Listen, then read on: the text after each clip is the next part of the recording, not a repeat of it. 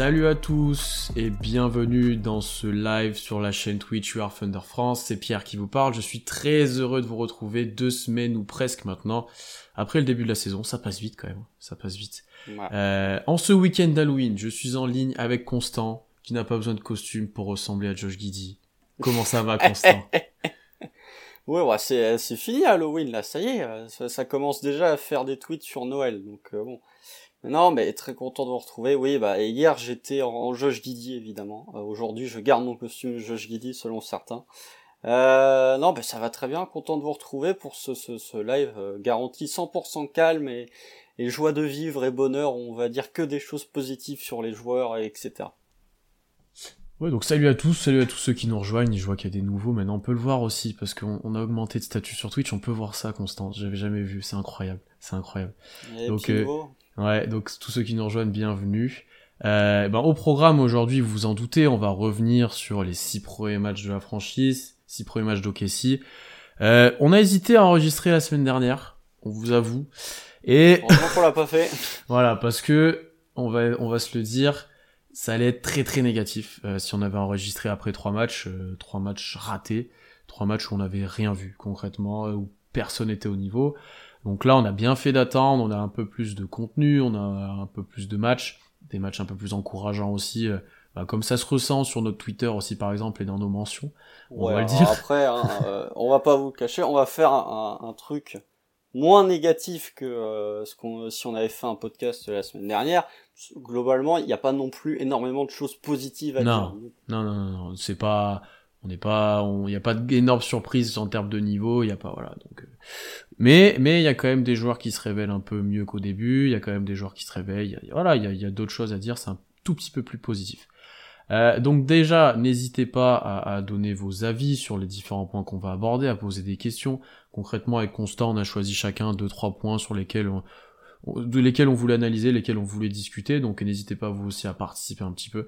Euh, et Constant, je vais te donner la parole sur quoi tu veux commencer de, de, de, parler De quoi tu veux commencer de parler Sur quoi Vas-y, tu veux débuter. Alors, est-ce que tu veux qu'on attaque le gros sujet à d'entrée? Je sais pas. Ou est-ce que tu fais un sujet de chauffe, c'est ça? Ouais, bah... comme, comme tu le sens. Je vais faire le sujet de chauffe, puisque hier c'était Halloween, et que visiblement je suis euh, déguisé en Josh Giddy. On va commencer, tu vois, par le positif. On, on, prend les bonnes choses, on débute ce, ce, ce live par les, les, bons côtés, et après on évoquera les mauvais côtés. Donc je vais parler de Josh Giddy. Euh, parce que bon bah j'ai un peu gardé le sujet pour moi, hein, je vais pas vous le cacher. Moi j'ai pas trop eu le choix ouais honnêtement. Euh. Voilà, euh, Pierre m'a dit tu veux faire quoi? Moi j'ai dit bon bah écoute je vais faire Josh Giddy point barre parce que euh, bon bah Josh Giddy voilà moi j'étais très chaud pour lui quelques jours après sa draft sa Summer League même si on n'a pas vu grand chose voilà pouvait nous donner le motif d'histoire sa pré-saison encore plus et je pense qu'on peut dire sans trop déconner que Josh Giddy est le deuxième meilleur joueur du Thunder depuis le début de saison. Euh, je pense qu'il n'y a même pas trop de débat en fait sur ça. Euh, je pense qu'il fait partie du top 5 pour l'instant des, des rookies qui ont le mieux débuté. Euh, alors qu'il faut pas oublier qu'il a 19 ans et que euh, les joueurs qui ont son âge, à savoir euh, Jonathan Kuminga et Josh Primo, soit ils jouent pas, soit ils sont blessés, mais en tout cas aucun des deux ne performe comme performe Josh Giddy. Euh, moi, ce qui me fait plutôt rigoler, c'est quand même de voir que Scotty Barnes et Josh Giddy sont en train de faire des débuts de saison rookie assez incroyables, là où Jalen Green et euh, Jalen Suggs euh, font des débuts de saison qui sont globalement atroces, hein, on va pas se le cacher. Mais ouais, Josh Giddy, euh, je trouve que voilà, en fait, on a on a eu beaucoup de débats sur Josh Giddy. la commu du Thunder a pas forcément réagi positivement à sa draft, mais je trouve que Hormis, tu vois, si OKC avait drafté un Cade, si OKC avait été en position de pouvoir drafter un Cade, je trouve que Josh Giddy c'est le, meilleur choix qu'OKC pouvait faire euh, pour ajouter à ce collectif. Son association avec Shea est l'une des rares choses positives depuis le début de saison. On voit que Shea a de plus en plus confiance au fur et à mesure que les matchs évoluent à laisser euh, Josh Giddy balle en main même quand il est sur le parquet. Euh, Josh Giddy, euh, il plante ses tirs. Alors c'est encore irrégulier, mais il plante ses tirs à trois points. Je trouve que ça, son tir est, je suis un peu rassuré sur son tir euh, comparé à ce que je ne l'étais euh, avant, avant qu'il mette un pied sur un parquet NBA. C'est déjà le meilleur créateur de l'effectif. Il tourne à quasi 6 6 par match en perdant que deux ballons. Donc déjà l'assist ratio turnover, il est excellent. il pourrait très honnêtement, si ses coéquipiers avaient des mains, il pourrait être à 7 ou 8 passes par match parce qu'il y a, y a des passes incroyables que euh, bah, ses coéquipiers euh, rentrent pas. C'est pas des passes difficiles en plus. Euh, je vous parle pas de tir à 3 points contestés. C'est juste des, des, pick and roll par exemple où Josh Giddy sert parfaitement à un Zaya Roby ou à un Derek Favors et les deux sont pas capables de mettre un panier facile. Donc ouais, Josh Giddy en termes de, de création, je pense qu'il sera largement le meilleur passeur de toute la QV et la de rookie cette saison en termes de stats en termes de créativité, voilà, c'est excellent aussi. Il commence à nous montrer des petits flashs, euh, voilà. Donc euh, en attaque, euh, il y a un petit flotteur là, un petit runner layup, un runner flotteur plutôt là qui commence à développer que je trouve très intéressant aussi. Dans le comportement, il y a rien, il y a rien de négatif. Tu vois que c'est un taffeur. Il a mis, allez, deux matchs à peu près à prendre ses marques et là tu sens que vraiment le match contre Philly, il a été excellent. Le match contre les Lakers, il est vraiment excellent aussi. Donc voilà, euh, pas grand chose de, de, plus à dire sur Josh Giddy, si ce n'est que je pense qu'on est tous très satisfaits de voir ce que fait Josh Giddy. Euh, on en reparlera quand on évoquera les rotations. Moi, j'aimerais peut-être un peu plus le voir avec la seconde unit et peut-être un peu moins euh, tout le temps avec Shea ou tout le temps, euh, quasiment tout le temps qu'avec des titus. Mais ouais, Josh Giddy, très très grosse satisfaction de, de ce début de saison. J'ai pas grand chose à ajouter, honnêtement, on est tous dans le train, on est tous archi satisfaits de ce qu'il fait. Euh, déjà en termes de passes, il est quand même à 34 d'assist percentage. 34, c'est énorme. C'est énorme, c'est vraiment le créateur premier maintenant d'Okessi parce que je suis vraiment dans ce rôle de scoreur. Euh, mais j'ai quand même plutôt envie de parler moi de ce qui surprend en fait parce que là il est top 3 rookie je pense pour l'instant de sur la saison. Attention. Ah moi je pense que je mets que Barnes et Mobley devant lui sur la euh, saison. Chris Huerté quand même. Ouais mais ça, ça, se débat. Honnêtement, hein, je, je pense qu'il en est pas loin, tu vois. Donc, euh... Est top 5. Euh, je pense que, tu vois, Mobley est quand même en train de faire un truc assez fou. Là. Ouais, Mobley est, vraiment fort. Scotty Barnes, il est en train de fermer des bouches et euh, vraiment, euh, je, je, le trouve incroyable. Pourtant, Dieu sait qu'on n'était pas chaud sur lui, mais je le trouve incroyable. C'était clairement le bon choix à faire pour les Raptors. voilà, sans, sans sans faire des conclusions hâtives, mais je trouve qu'il va apporter quelque chose de malade. Et euh, Chris Duarte, même s'il il a 24 euh, ans, euh, force est de constater que malgré le... Ouais, mais malgré le début de saison calamiteux d'Indiana en termes de bilan, même si dans le jeu c'est pas c'est pas si nul, je trouve que Chris Duarte se, se, se, dégage vraiment bien comme un, un bon joueur. Non, mais plus, globalement, je voulais parler des choses peut-être qui sont plus surprenantes avec Guidi. Euh, déjà, t'as parlé un petit peu de son tir. C'est vrai que il est honnête, 33%, je crois, sur le début de saison. En fait, tu vois que ça sera pas, pour l'instant en tout cas, c'est pas négatif pour lui, c'est pas un frein. Il peut pull-up quand il y a besoin, sans que ça soit une arme, mais euh, ça sera un minimum efficace. En spot-up, je le trouve plutôt à l'aise. Il manque encore un petit peu de stabilité. Il y a des trajectoires des fois qui sont un peu hésitantes. Il tire pas forcément tout en la même façon. Je pense que ça, ça va se régler au, euh, au, fil, au fil de sa carrière, au fil même de la saison, j'ai envie de dire, vu la vitesse où il évolue. Euh, en termes de comportement, tu as dit, c'est parfait.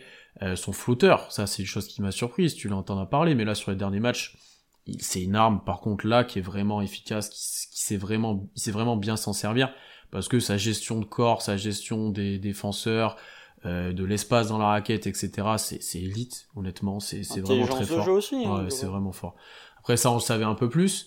Euh, et par contre, là où moi j'étais le plus surpris, c'est physiquement, parce qu'en fait, il est prêt.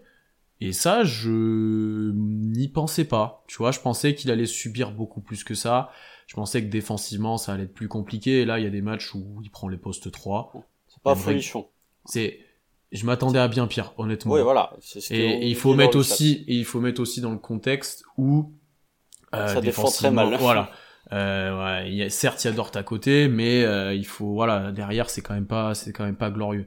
Donc, euh, c'est ça aussi qui, qui me, qui me satisfait pour l'instant et euh, non, je, je, je, trouve vraiment intéressant dans ce qu'on a pu voir, de comment il va évoluer ensuite. Ensuite, j'ai vu, oui, le Hortera, il commence déjà à te faire parler de lui. Euh... Non, mais il récupère des snaps 15 minutes après la, fin du match. Donc, euh, là, globalement, ce que je, je dis là. Mais ce qui est incroyable, c'est TikToker là, c'est euh, c'est un bon joueur de basket. Hein. Il fait des passes de malade et ce qui a le plus tourné depuis le début de saison, c'est quand il est en train de chercher à Golden State, sans déconner, c'est un truc de ouf. Non, mais le mec, alors, ça n'a rien.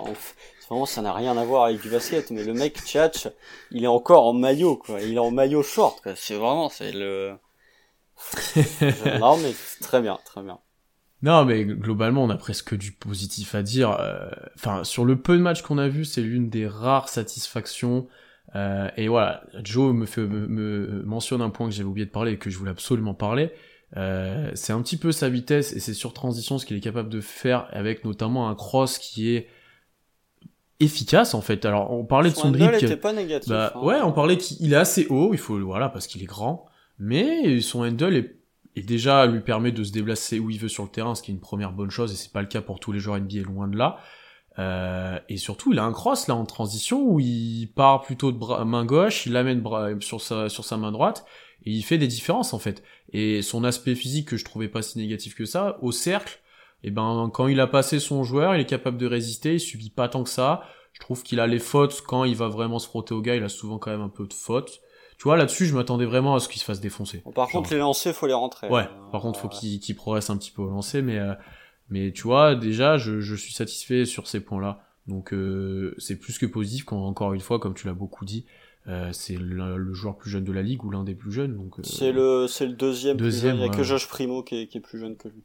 Et puis après, euh, en termes de passes décisives, enfin, on, on est dithyrambique dessus tout le temps. Sur Non, mais ça, c'était, ça, c'est- c'était pas, euh, c'était, c'est pas une surprise. Enfin, je Et, et- et il en sort 2-3, et encore les mecs mettent rien, c'est-à-dire que mettez-lui un vrai genre de pick and roll euh, pour, pour poser les écrans, etc. euh, c'est... Mettez-lui un, un, un John Collins ou un Clint Hmm. Capella. euh, je pense que très sincèrement, Josh Giddy, là, il est à 8 passes par match. Hein. Oui. Déjà. Quand tu vois, quand tu vois les certaines que loupe là, Favors, il y en a une là au dernier match, euh, enfin qui est incroyable. Il y en a, avec il y en le a au moins deux à chaque match. Très honnêtement, il y en a au moins deux à chaque match. Mais après, ouais, je... et il va encore s'améliorer au fur et à mesure de la saison. Josh Giddy, c'est un bosseur. Vous allez voir Ouais, que là, c'est on quelque est, chose qui ressort beaucoup aussi ça. on est déjà très satisfait de Josh Giddy. Je pense que on- quand on verra les dix derniers matchs de la saison, on verra qu'il y aura eu un, un vrai step de franchi entre le premier et le dernier match de saison régulière. Et on peut aussi souligner le fait que euh, le triple double n'est pas encore arrivé. Il est pas passé très loin là. Je crois que c'est contre euh, contre Philly là. Il est en 18-17 je crois ou 18-10-10, 18-18 pardon. Euh, je pense que ça va arriver, mais premier joueur, enfin plus, il y a que LeBron qui a été plus jeune que Guidi a enregistré un double-double euh, point 10 assist. passes, ouais. Donc, Donc euh, voilà. ça, ça fait parler un petit peu, ça c'est intéressant aussi qu'il ait un peu de Ouais, reconnaissance. Il y, y y y a des passes qui commencent à être retweetées par des comptes généralistes. Mm, mm, Enfin, mm. si ça, si ça peut le mettre en lumière euh, globalement et mettre en lumière la franchise OKC, ça fait pas de mal honnêtement. J'ai fait un petit sondage, j'ai posé la question si Guidi était un top 3 rookie sur le début de saison, là pendant une minute, on va attendre la réponse, mais euh, ça permettra de bien clore un petit peu ce sujet. Mais concrètement, euh, on est tous dans le train, et je pense que pas mal de gens commencent de l'être en plus, en dehors d'OKC. Alors après, il faut regarder les matchs, etc. Mais euh, les gens commencent de se dire, ok, c'était pas si débile de le prendre, et il y avait tellement un besoin, et qu'on s'en rend compte là, et on va réaborder ensuite ce point-là plus tard, de création que tu Ah pouvais bah, pas passer à côté. hein, parce Oui. que euh, si on avait drafté un, un Scotty Barnes par exemple, là l'attaque, mais elle aurait été, euh, ça, ça, ça- ça aurait plus été de l'attaque globalement. Bon, ça a plutôt répondu oui, il n'y a pas eu énormément de votes, mais ça a plutôt répondu oui pour l'instant. Euh, deuxième sujet, je vais, me lancer maintenant, je vais me lancer, on va parler rotation, t'as t'as un petit peu, t'as un petit peu mentionné le sujet là quand tu parlais de Josh Giddy. Euh, moi c'est quelque chose que j'adore regarder sur les débuts de saison, même pour euh, les équipes hors OKC d'ailleurs, j'aime bien voir qui c'est qui joue ou pas, parce qu'on a souvent des surprises en fait. Tu vois, moi de voir par exemple que Moody ou que joue pas du tout aux Warriors, ça m'a un peu fait rire. Je dois être honnête, tu vois, pour l'un. Alors, alors alors, moi ça m'a rendu triste. hein. oui, enfin, mais tu sais, vu, vu ce qu'on disait après la draft sur ces deux-là, etc., ben, tu vois, au final, pour l'instant, ils jouent pas. Euh, Ouais, oui, je peux, je peux régler la durée des sondages, effectivement, après. euh. Après, je trouve que euh, quand même, euh, Moses Moody euh, apporterait. euh, autant que Minga, euh, je peux comprendre parce que la situation des Warriors actuels font que ils ont pas forcément envie de donner du temps à un joueur qui est pas prêt. Je pense que la G League lui servira pour ça.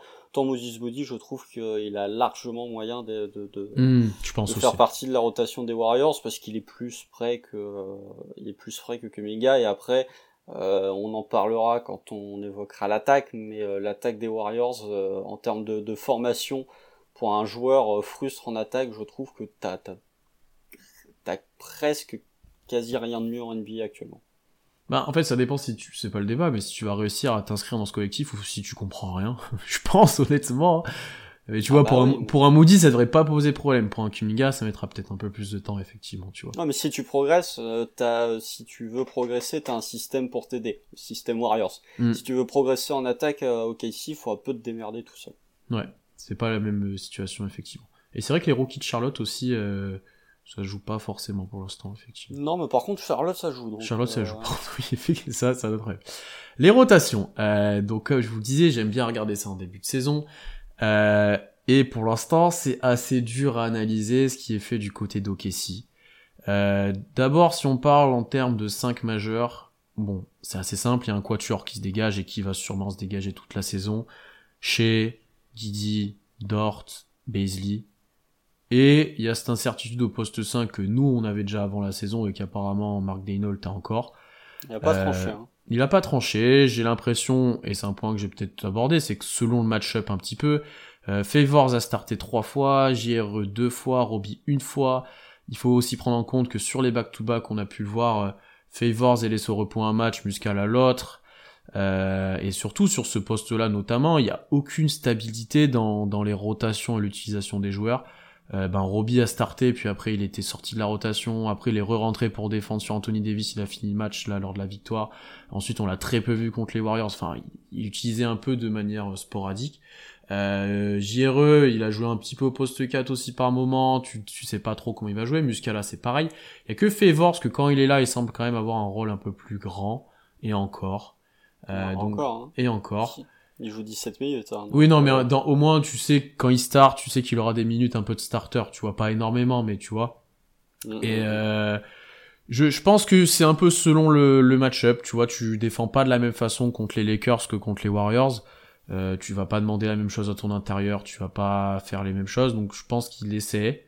Je pense qu'il regarde ce qui marche le mieux. Euh, là, l'exemple de JRE avait gagné le droit de starter parce que il avait été très bon apparemment à l'entraînement, il avait fait un bon match avant. Ça, je trouve ça aussi Non, mais ça. ben, dans un sens, je trouve ça encourageant pour un joueur. Dans un autre, je me dis, c'est une équipe NBA ou une classe ouais, CM1, voilà. C'est après, je sais pas si c'est le match. euh, Est-ce que c'est le match où Favors était pas là? Euh, Je sais plus comment ça s'était fait celui-là, mais bon, ok. C'est bien, t'as bien travaillé à l'entraînement, du coup, ton petit bonbon, tu vas starter au poste 5 ce soir. Non, mais tu vois que ça manque de stabilité et je pense que il y a une recherche de solution qui qui qui est en cours en fait parce que bah, quand tu changes comme ça, je pense que d'une part, t'aimerais bien trouver un starter euh, fixe, c'est que t'arrives pas à le trouver et qu'il y a bah, il faut le dire, ça marche pas forcément pour tout le monde. Euh, certes, Giroud a fait des bons matchs, Favors a fait peut-être quelques bons passages, Muscala aussi, même Robbie hein, contre les Lakers, il a été bon. Euh, mais mais t'as pas cette stabilité sur ce poste-là. Euh, D'ailleurs, même globalement, depuis les derniers matchs, et ça tourne pas tant que ça en fait. Et je vais vous mettre un lien dans le chat, un, très bon, un très bon schéma, euh, un site internet qui fait ça, de pour les rotations. C'est assez intéressant à regarder et en fait, quand vous allez regarder, vous allez très vite voir ce qui se passe. Euh, concrètement, chez joue les débuts de match, joue les les débuts de carton. Voilà, il est là au début, il est là au- à la fin de la première mi-temps, il est là au début de, de- du troisième quart-temps. Et si c'est serré, il jouera à la fin. C'était rarement le cas pour l'instant. Euh, Guidi, c'est un petit peu pareil, mais c'est un point que tu as abordé. Il a quand même pas mal de minutes si on regarde le schéma quand Shea n'est pas là. C'est-à-dire euh, début de deuxième quart-temps, où tu normalement tu le vois un petit peu balle en main, tu le vois sans Shea à côté de lui. Euh, et début de quatrième quart-temps, où soit l'écart se fait, soit on arrive à remonter. Euh, tu vois, là, là t'as un petit peu de minutes comme t'espérais pour Guidi, mais effectivement, il y en a pas tant que ça. Euh, ensuite, ce qu'on peut voir, c'est que Dort, lui, suit presque les minutes de chez, selon ce schéma-là. Beasley aussi. Ce qui pourrait porter à débat, d'ailleurs, si on parle de lui aujourd'hui, c'est ce qu'il faudrait pas qu'il ait un, un temps en dehors de, de, de chez Dort, tu vois, pour avoir... Bon, il a déjà des responsabilités, mais tu vois, autre chose. Donc, euh, Franchement, tu, tu fais un petit euh, Josh Giddy et Darius Baisley avec euh, des, des, des, des joueurs de banc autour euh, en début de deuxième quart-temps. euh, moi, je pense que ça pourrait servir aux deux. hein. Hmm. Lorsqu'il n'y a pas de lock et un poste, je trouve ça cohérent que l'entraînement qui décide qui start, effectivement, selon le match-up, tu vois. euh, Oui, Eh c'est oui. la manière dont ça a été Oui, tourné. c'est la manière dont ça a été tourné, effectivement. Après, Dort suit les minutes de cure au dernier match, effectivement. Des fois, Dort est un peu coaché de cette manière-là, donc ça change un petit peu par rapport à Shea. Et ensuite, honnêtement, c'est un peu le bordel. Il y a que Kenrich Williams qui a des minutes fréquente en sortie de banc. Donc euh, sixième homme, hein, quasiment. Ouais, voilà, quasiment. Donc fin de premier quart-temps, début de deuxième, et pareil en deuxième mi-temps en gros. Et après c'est le bordel. Après c'est le bordel. Théo a peu de minutes là de récemment, bien que Treman était envoyé, euh, bien que Treman été envoyé en, en, G League. Beaucoup, on l'a peu vu, nous on avait beaucoup d'espoir pour lui. Pour l'instant, il a pas énormément de de, de, de temps de jeu. Euh, Parce qu'il est nul aussi. Hein. Euh, oui. J'avais pas prévu d'en parler, mais. Euh, bah, le truc c'est ce qui, je, je, sais pas s'il est si nul que ça quand il rentre sur le terrain, mais il a même pas la manie, il peut même pas s'exprimer pour moi. Tu vois, il va jouer du garbage time. Euh, des fois, il a pas les ballons. Euh, tu l'utilises en spot-up. Enfin, c'est pas le but pour beaucoup, je pense. Euh, ouais, moi, c'est ça qui me déçoit peut-être pour l'instant plus. Effectivement, c'est c'est comment. Je suis déçu de voir qu'il n'y a pas de progrès. Et ça, je vais en parler aussi quand on parlera de Théo Malédon, il n'y a pas de problème. Est-ce que tu peux en voir, tu vois? Bah, euh, dans les pourcentages, il n'y en a pas. Oui, mais moi, c'est ça que j'attends de voir. Euh, est-ce que tu peux en voir des progrès? Je suis pas, je suis pas, je suis pas convaincu, tu vois. Bah, à partir, de... en fait, faut quand même, euh, à partir du moment où t'as un jeu Guidi qui a quand même des défauts qui peuvent se ressembler à, enfin, qui peuvent être équivalents à ceux de Poku, tu vois, un peu skinny, un peu pas prêt physiquement quand tu vois qu'un Josh Giddy se démerde largement mieux qu'un Poku en utilisant, alors que Josh Giddy n'est que à 33% à 3 points, mais quand tu vois que Josh Giddy te lâche des flotteurs, etc., et que Poku, t'as plus de 50% de ses tirs qui sont prêts à 3 points. C'est quand même pas le même joueur, Constant. C'est pas. Je dis pas que c'est le même joueur. Est-ce que j'ai dit que c'était le même Ni le même profil physique.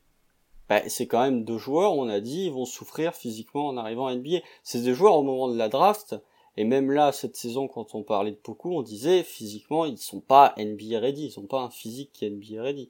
Et je trouve que Josh Kitty se débrouille, alors que Poku, euh, alors, il est pas aidé par le coaching, certes, mais t'en as un qui se débrouille pendant que l'autre qui a montré des bonnes choses en fin de saison. Attends, Poku, quand il pose à 25-10 sur les Clippers, tu vas pas me faire croire que c'était mieux, c'était moins le Dawa que ce que c'est actuellement.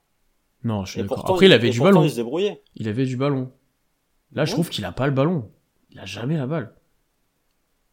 Après, est-ce que tu, je sais pas, est-ce que tu y mérites vraiment d'avoir la balle? Enfin, c'est difficile. c'est, un autre... oui, c'est un autre débat, mais là, je trouve que que qu'il a pas la balle et j'ai du mal à quand même comparer le, la dimension physique de Guidi avec celle de Poku. Quand même, Guidi est quand même plus près, tu vois. T'as une vraie saison en pro derrière en Australie. Il est quand même plus gros déjà, alors qu'il est plus petit. Mais Poku a euh, une saison en pro l'année dernière aussi. Hein. Oui, mais on sait les, la difficulté que ça a été physiquement. Hein mais du coup oui après, on peut être déçu que ça n'a pas évolué. Mais moi je me demande si on a eu il a eu vraiment sa chance de pouvoir montrer qu'il avait évolué. Je suis pas si sûr que ça tu vois. Je suis pas si sûr que ça. Mais globalement mais pas un tir hein. ouais. Mais globalement euh, les jeunes euh, enfin très très jeunes enfin en dehors de Guidi Treman on l'a peu vu quand il était là. Apparemment le fait de l'envoyer en G-League c'était dans le plan depuis le début. Ce que j'entends ça a été fait l'année dernière aussi avec beaucoup Surtout que là, il n'y a pas de G-League. Hein, oui, pour l'instant, ouais, ouais. Donc c'est juste qu'il va s'entraîner avec eux. Euh, Malédon, on le voit peu. Beaucoup, on voit peu. C'est Tai Jerome qui joue plus là récemment, euh, qui, qui, qui d'ailleurs est pas si mauvais que ça. Hein. C'est pas vraiment surprenant non plus. Il met pas un tir non plus, mais bon. Mais je le trouve moins mauvais que, que d'autres ah dont on va parler. Ah, euh... C'est pas moi qui vais critiquer Tai Jerome, attention. Mais euh, tu vois, par rapport, on, fait pas n'importe quoi, on met pas que des jeunes non plus. Enfin, Kenrich Williams, c'est un bon temps de jeu. Là, je, je tire un peu sur qui disent, ceux qui disent qu'on fait que tanker, etc. Kenrich Williams, si on tank, il joue pas déjà. Euh, et je pense. sixième homme. Ouais. Et je pense d'ailleurs que Daynote là aussi cherche quand même ses rotations, cherche des solutions. Tu vois, un deck il a eu des passages où il est rentré parce qu'il y avait de l'écart, parce, que des, hein. voilà, il attend. Ouais, mais il y a des fois où il a permis de revenir un petit peu, des fois il a été intéressant, tu vois. Je me dis, t'as Jérôme aussi, il a été utilisé un peu comme ça. Je pense que là aussi, les mecs ont leur chance. Après, à voir ce qu'ils en font. Bah, c'est pas euh, compliqué. Euh, en NBA, on considère qu'un joueur fait partie de la rotation à partir du moment où il a 12 minutes de temps de jeu. Il y a 11 joueurs qui sont quasiment à 14 minutes dans le roster de Casey. Donc tu fais une rotation à 11. Donc t'as quasi pas de joueurs qui sont... Et encore, t'as Treman qui est à 10 minutes et t'as Roby qui est à 10 minutes. Donc t'as quasiment 13 joueurs qui sont en ta rotation. Alors les 13 jouent pas tous les matchs, mais ils ont toujours leur temps de jeu. Donc euh, tu dis que t'as quasiment tout le, tout le roster qui est utilisé. Qui joue. Ouais, non mais globalement, à part... Euh, à part Krejci et à part les Toué, on a vu par, au moins par séquence tout le monde, je crois. Ouais, ouais. Si je me trompe pas. Donc, non, mais Krejci a joué aussi en plus. Hein. Euh, il, a joué dans il a joué, il a joué dans Garbage Time, non? Ouais, mais que en fin de match, ouais, mais il a, mais il a vu le terrain. Il a vu le terrain. Donc euh, non, là-dessus, alors, il y a peu de stabilité à part pour les quatre qu'on a que j'ai cités, peut-être Kenrich Williams. Mais il y a du test. Ça, il y a du test à foison. On cherche des solutions, on teste les joueurs. Il y a un peu de stabilité pour Muscala quand même. En termes de rotation et de, de rôle. Euh. Dans rôle de, de sortie de banc Ouais. Peut-être plus récemment alors, mais. Euh... Plus récemment, ouais. Mais euh, je, je, trouve que Muscala est quand même. Tu sais que lui, il va avoir son quart d'heure de jeu avec euh, hmm. ses tirs à trois points. Ouais, mais tu vois, au début de saison, il y, a, il y a des matchs où il a pas joué, non? Oui, oui, bah, il a manqué. Ça que... Il a manqué, je crois, il a manqué le premier match, si je dis pas de bêtises contre Utah. Euh, il y en a un qui joue pas parce que c'est un back-to-back, sinon il a joué tous les autres. Ouais, ok. Mais euh, ouais, ça reste pauvre en stabilité. Ah bah oui, ah bah ça. Après, euh, on est équipe la plus jeune de la ligue, beaucoup de changements par rapport à l'année dernière, enfin par rapport à la fin de saison dernière, voilà tout ça. Euh, nous, enfin voilà, il y a plein de choses à construire. T'as des joueurs qui ont un rôle qui est bien trop grand pour eux. Attends, on arrive. voilà, il y a, y a, pas mal de choses à prendre en compte, donc euh, donc soyons patients aussi là-dessus. Je pense que ça va stabiliser au fil de la saison et si ça ne le fait pas, c'est que on est vraiment dans une phase de test. Euh, et voilà. Après, mais c'est intéressant de voir ce qui se passe parce que c'est quand même un point euh, sur lequel on avait pas mal d'incertitudes. Et bah, force est de dire que Daynold en a aussi. Non, mais il y aura, il y aura une rotation un peu plus, euh, un peu plus calibrée au fur et à mesure que la saison va hmm. évoluer. Mais aussi quand il y aura des matchs serrés, parce que euh, quand t'as aucun match serré, ça te change complètement ta rotation, faut le dire aussi. Ouais, alors après, il y a quand même eu deux matchs serrés, euh, les deux rotations n'avaient rien à voir. Parce que t'as un comeback. Tu vois ce que je veux dire? Oui, oui, oui, oui, mais euh, bon, le comeback, est-ce que t'as tous les artisans du comeback qui sont là en fin de match contre les Lakers Non. Hein? Non, non, non, je suis, non, je suis d'accord avec toi, je suis d'accord avec toi. Non, non, non, mais si t'as une succession de matchs serrés, je pense que t'auras peut-être à peu près la même rotation. Dans un match où les deux équipes restent collées euh, tout le long à peu près, tu vois. Ouais, bah, euh, à voir. Faut, faut, à voir, ça, ça après. Oui. Mais euh, non, mais ah, faut, regarder une équipe par exemple, même si eux aussi, Dieu sait qu'ils sont mauvais. Une équipe comme Houston a plus de, de régularité dans ses rotations. Hmm, même Orlando, je pense qu'Orlando a plus de régularité dans ses rotations. Voilà, mais bon, après, on va pas parler des Spurs, parce que vraiment, je m'excuse d'ailleurs, mais à pas, les Spurs sont vraiment excellents sur ce début de saison. Euh. c'est de toutes les équipes là en rebuild, c'est vraiment eux qui tirent leur qui jouent le mieux, jeu. Qui jouent le mieux, ouais, non, ça, ça joue, ça se bat. Euh, ils ont tapé les Bucks à domicile, euh, enfin, ils ont tapé les Bucks à Milwaukee. Euh, ils ont, ils se sont accrochés contre les Spurs, enfin ils se sont accrochés contre Denver. Les Lakers, ils les emmènent en overtime. Enfin non, vraiment, ce que le début de saison des Spurs, euh, c'est vraiment très très très intéressant. Parce qu'ils ont des joueurs un peu plus près globalement et qui ont un peu plus de repères, ça se voit. C'est mieux coaché, c'est aussi. Hein, euh, tu sens que d'un côté, t'as un coach qui est dans sa euh, 24e, 24e, 25e saison NBA et de l'autre côté t'en as un qui est dans sa deuxième quoi. Donc euh, bon. après t'as plus enfin t'as un Murray Potel fait énormément de taf. Euh, tu vois il y a des joueurs Johnson est fou. ouais voilà mais tu vois qui ont un peu de stabilité qui sont là un peu depuis plus longtemps donc euh, je, mais par contre il faut rotation full jeune quasiment hein. mmh. Mais tu vois, au final, ils sont pas si loin que ça que au classement, tu vois. Ouais, mais le, le, le, oui, dans le dans le visuel, je suis d'accord. Le matière, enfin la matière, le, contenu, voilà, c'est le mot que je cherchais. Hmm. Le contenu n'a rien à voir. je suis d'accord. Euh, code pour Favors dégage durant la saison. C'est possible en soi, surtout vu comment l'utiliser. Hein. Il va être envoyé aux Suns contre Jalen Smith. au moins, on aura un pivot à développer euh, encore. Tu vois. Ouais, mais non, je sais pas. Parce qu'il coûte cher, il coûte 10 millions hein, la saison euh, Favors. Mmh, pas rien, ouais. Euh, bon, je, vais te laisser enchaîner maintenant avec ton, ton deuxième point. Là, je pense qu'on va aborder le, le nerf de la guerre, si je peux dire. Ah, tu vas aborder le nerf de la guerre déjà. Comme tu veux, je te laisse faire. C'est le gros sujet. C'est le gros... Non, je vais, on va parler de Théo Malédon. Ça, ah. c'est pas le, pas le nerf de la guerre, mais euh, c'est le nerf de la France là. C'est, c'est, un truc qui va diviser notamment les franco-français. Euh, alors je sais, notamment Joe qui est dans le chat que je salue, que il y a beaucoup de gens qui ont des attentes et qui suivent tout particulièrement Théo Malédon parce qu'il est français.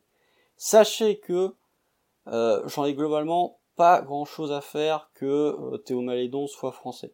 Je le juge en tant que joueur NBA et je vais pas lui faire une préférence de traitement juste parce qu'il est français, comme je vais pas le défoncer plus que les autres juste parce qu'il est français. Je juge le joueur tel qu'il est, point. Euh, bah c'est pas ouf globalement le début de saison de Théo Malédon. On est sur des bases de Terence Ferguson en termes de cardio sur le terrain, en termes de d'inutilité sur le terrain. Sauf que Terence Ferguson au moins défendait un minimum. Mais là, on est sur un début de saison où Théo Malédon, euh, il est à, il joue 15 minutes par match. Alors, si je peux euh, donner des circonstances atténuantes à Théo Malédon, oui, le fait de ne plus être titulaire n'aide pas. Oui, le fait d'être dans une attaque qui ne ressemble à rien n'aide pas non plus. Malgré tout, malgré tout, ce que montre Théo Malédon, bah, c'est pas grand chose. C'est pas grand chose. Euh, 15 minutes de jeu, 22% au tir, 16% à 3 points. Théo Malédon, 16% à 3 points, avec des tirs, enfin c'est... Là aussi on est sur du Terence Ferguson, c'est-à-dire que les rares fois où ça rentre, ça fait ficelle, quand ça rentre pas, c'est... Il y a des airballs de Théo Malédon cette saison, et il y en a pas un, il y en a plusieurs, hein. c'est pour ça que je les mentionne. Euh, c'est un joueur qui a totalement perdu confiance, euh, je pense.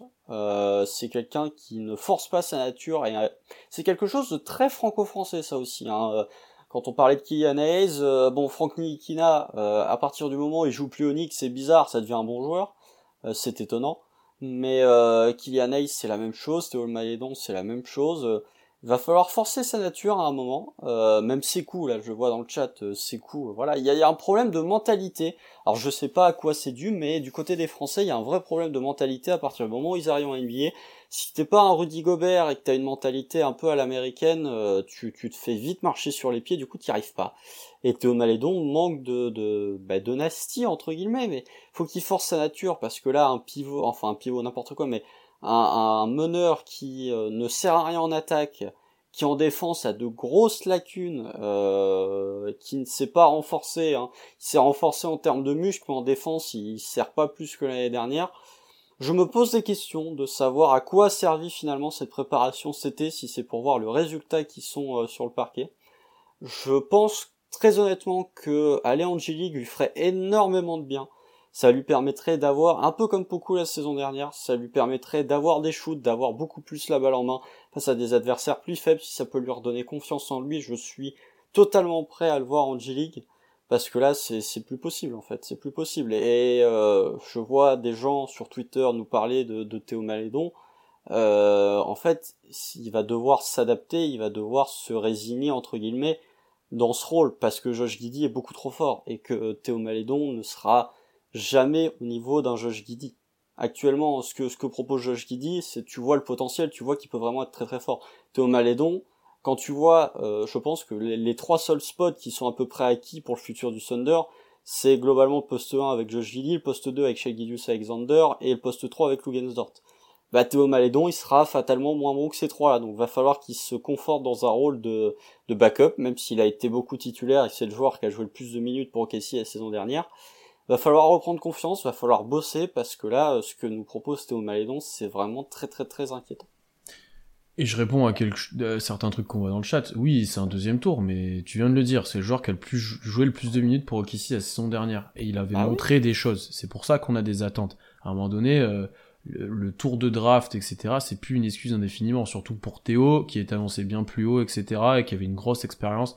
c'est pas, sont pas de nulle part, hein, donc euh, j'ai du mal, j'ai vraiment du mal avec ça depuis toujours d'ailleurs. Bon. Effectivement, Guidi est avantagé, il a été pick 6, mais euh, il est 20 fois plus fort que Théo sur le début de saison, donc ça, c'est pas un passe droit le fait qu'il soit titulaire, loin de là, je pense, vu ce ah qu'il montre. Je t'ai dit, mais il mérite sa place de titulaire. Non, mais je réponds aussi à certains trucs que j'ai vus sur Twitter, où genre, euh, ah ça y est, Guidi est arrivé, donc ils l'ont mis dans le 5, et Théo il joue plus. Ouais, mais l'autre il est 20 fois plus fort, donc euh, forcément, à bout d'un moment, enfin, genre. par rapport à Théo, bah on en a déjà beaucoup parlé, mais comme tu l'as dit, l'environnement c'est dur pour lui. C'est pas un collectif établi. Il y a pas un rôle qui lui convient. Enfin, c'est vraiment compliqué pour lui et il doit forcer sa nature. Et ça, je pense que c'est quelque chose qui n'arrive pas. Euh, L'année dernière, il était bon quand il était à côté de chez, quand il était en spot-up, quand il était en deuxième ball handler. Là, quand tu sors du banc et que c'est compliqué pour lui, c'est compliqué pour lui.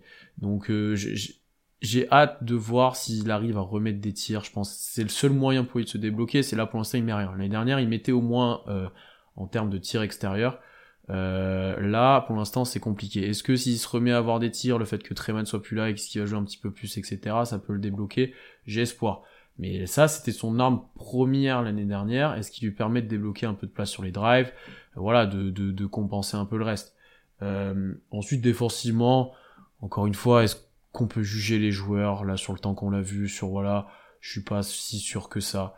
Euh, je j'attends de voir, mais là, sur la, si ça continue comme ça, il va sortir de la rotation en fait. Je pense, hein, parce que Ty Jerome est en train de prendre clairement sa place. Donc c'est même pas histoire qu'on n'est pas patient là. C'est ce que je vois. Il y a eu six matchs, oui, mais c'est qu'en fait début de la saison, il jouait plus que ça. Il a pas prouvé, euh, alors que d'autres vont pas attendre. Typiquement Ty Jerome, euh, pour l'instant, il prouve plus que lui. Euh, même Treman était peut-être meilleur que lui sur le début de saison, alors que Théo a un an de plus, pour le coup a plus de base, devrait défendre mieux que ces deux-là, devrait être plus adroit, je sais pas, mais plus constant euh, dans le jeu globalement. Euh, et là, il a, il a un impact qui, qui, qui ne se voit pas, qui ne se voit pas. Donc sur ce début de saison, oui, on peut être déçu de Théo parce qu'on le voit de moins en moins, de moins en moins sur le terrain et de moins en moins bon. Donc c'est assez compliqué. Hein. Et dans un effectif comme ça, certes, tu peux peut-être très vite monter dans la rotation, mais peut-être que tu peux descendre vite. Ça sera à voir. Tu vois, est-ce qu'il va avoir indéfiniment sa chance? Est-ce que, tu vois, je, je, je sais pas. Là, il sera plus dans le 5, ça tu l'as dit. Le, le 5 majeur, sauf blessure, est, verrouillé. C'est peut-être ça qui pourrait le relancer, on va pas le souhaiter, hein. mais t'as une blessure, il retourne, il a un rôle plus grand, euh, peut-être ça le relancerait, mais pour l'instant, euh, ouais, ça fait 6 matchs, mais 6 matchs où, où il est décevant. Où il est décevant, il faut le dire quand même, on peut pas...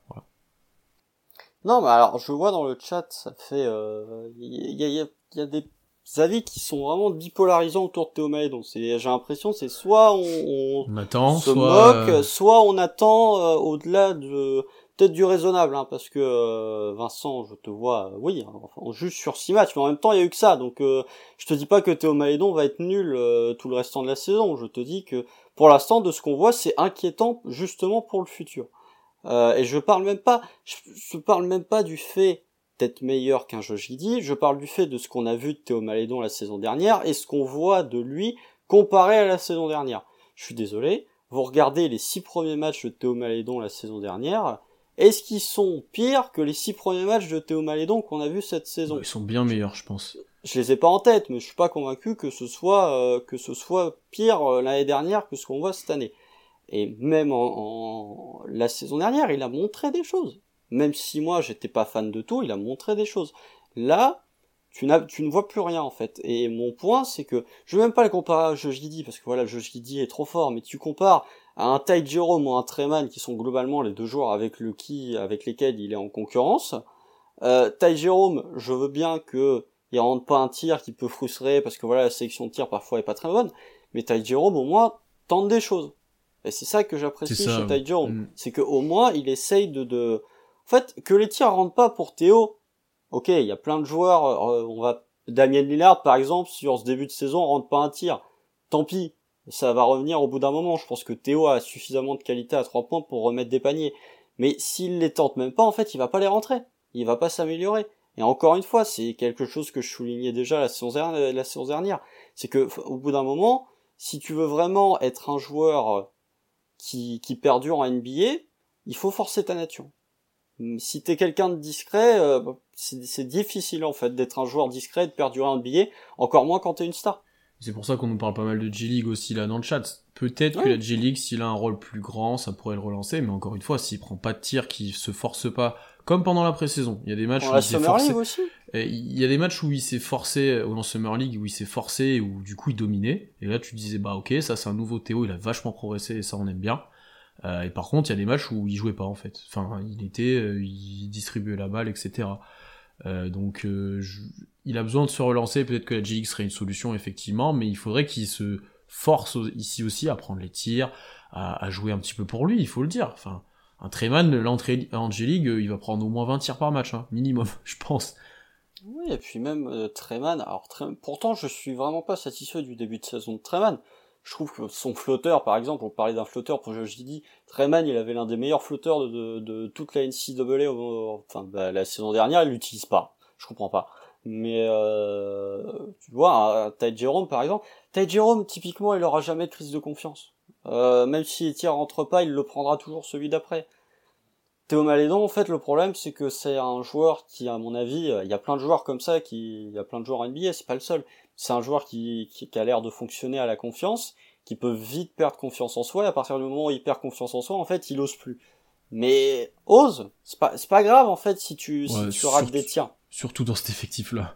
Ouais, surtout, surtout dans cet effectif-là, en fait. C'est pas grave si tu rates des tirs, c'est pas grave, mais au moins tente quelque chose, parce que si t'essayes pas, bah tu vas pas y arriver en fait. Au moins tente. Pas... Franchement, je préférerais très honnêtement, et on va en parler quand on abordera le cas Baisley, même si là aussi il y a énormément de choses négatives à dire dessus. Je préfère que Théo y prenne 7 tirs et qu'il soit à 30% au tir, plutôt que là d'en prendre 3 et qu'il soit à 22. Très honnêtement. Hmm. Alors que le live va être long, je sens. va être très très long si on, fait tous les si tous les on fait tous les sujets. On va enchaîner.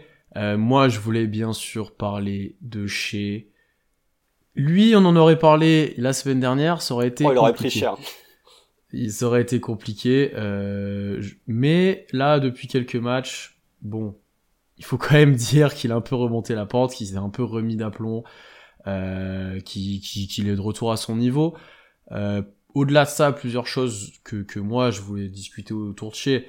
Euh, ce qui était intéressant de voir, c'est déjà comment il était traité par la défense, et force est de dire que c'est compliqué pour lui cette année, encore plus que l'année dernière. Euh, encore plus, il est encore plus ciblé, encore plus de prises à deux, euh, et surtout beaucoup moins de, joueurs autour de lui capables de scorer ou de, l'aider. Euh, peut-être moins de menaces sur pick and roll parce que parce que pas parce que voilà, tu vois. Donc il est moins aidé que l'année dernière, beaucoup plus ciblé, donc forcément c'est un peu plus dur pour lui. Et moi, de, de l'impression que j'ai de, visuel que j'avais, c'était quand même que en termes de drive, c'était plus compliqué que l'année dernière pour lui. Que ça parce qu'il y avait moins d'espace. Euh, bah, du coup peut-être un petit les défenses sortaient moins sur les joueurs extérieurs et du coup bah, forcément c'est plus compliqué pour lui de driver là il peut moins tirer il est beaucoup plus défendu dans la raquette donc je suis allé voir un petit peu ça commence se, se diviser un petit peu les tirs qu'il prenait selon le type de possession euh, pick and roll d'abord, il est à 8,5 par match, qui fait à peu près 40% de ses actions. C'est euh, 5% de moins que l'année dernière. Donc il joue moins de pick and roll que l'année dernière. Euh, en termes de drive, c'est celle-là qui m'a intéressé le plus. Il est à 22,5 par match, ce qui est quand même deuxième dans la ligue. Tu sais derrière qui Je pense que ça va te surprendre. En termes de drive Ouais, qui drive Le seul joueur qui drive plus que chez pour l'instant. Conférence Est ou Conférence Ouest? Est. Euh, j'essaye de faire le tour des équipes. Une équipe qui a qui est aussi nulle que nous, voire pire. Qui est aussi nulle. Euh, il y a que Indiana, y a que Indiana Il y a que Indiana Orlando ou Détroit. Euh, je, je, Sabonis. C'est Indiana, mais c'est pas Sabonis. Brogdon? Ouais, c'est Malcolm Brogdon, le joueur qui drive le plus dans la ligue. Ce qui peut assez surprendre, ouais, mais. Euh... Ouais. Euh, et du coup, chez euh, Drive, quand même trois fois, trois fois de moins par match que l'année dernière. Il était à 25. C'était le joueur qui drivait le plus de la ligue.